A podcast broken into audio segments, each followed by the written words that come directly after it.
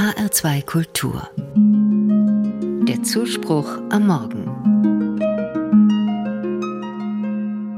Heimat, das ist das Land, wo ich Kind war. So erzählt mir eine ältere Dame aus Tschetschenien. Als Pfarrerin begegne ich in Trauergesprächen, überhaupt in der Seelsorge, häufiger als früher Menschen, die ihre Heimat verloren haben. Ich stolpere dabei über mein eigenes gebrochenes Verhältnis zum Wort Heimat. Heimat steckt auch in Begriffen wie angeblichen Heimatschützern, die definieren, wer wo zu Hause ist, wer in welches Land gehört und wessen Hautfarbe dazu passt. Doch ich will mir das Wort nicht verderben lassen von solch nationalistischen Anklängen. Mir hilft weiter, was die Frau mir erzählt. Das Land meiner Kindheit gibt es nicht mehr. Damals lebten noch mein Vater, mein kleiner Bruder, meine Oma. Und es gab ganz viel Schnee und Eis. Aber die Wärme, die war zwischen uns. Diese Wärme ist meine eigentliche Heimat. Die ist in mir.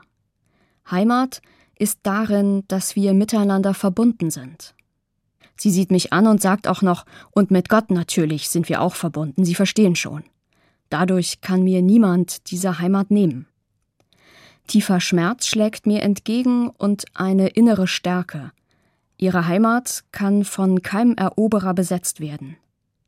Mich berührt diese Unabhängigkeit. Sie kommt aus ohne den Grundbesitzanspruch, den ich sonst im Wort Heimat höre. Das erinnert mich an eine der großen Erzählungen im Alten Testament. Das Volk Israel war fremd in Ägypten. Es wurde unterdrückt und ausgebeutet.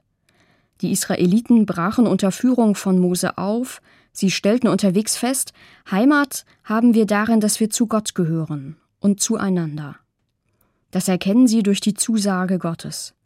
Gott hatte zu Mose gesprochen, ich werde mit dir sein, wohin du auch gehst.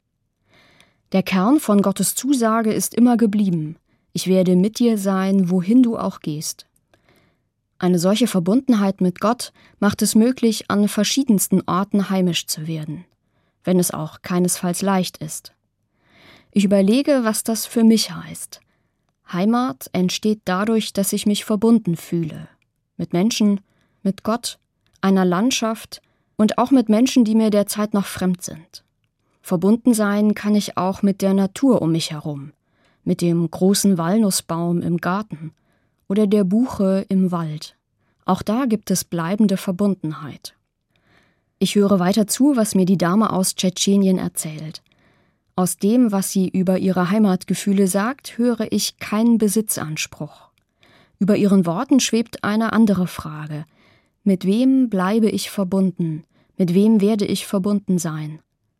Mit dem einen verbindet mich die Sprache, mit einem anderen die Liebe zum Schweigen, mit dem Eichhörnchen der Glaube, dass wir für die kommenden Generationen Bäume pflanzen müssen, und sei es durch Vergesslichkeit. Für mich hängt Heimat mehr an meiner Verbundenheit als an einem Stück Land. Heimat ist für mich, wo es ein Wir gibt. Wir bleiben miteinander verbunden.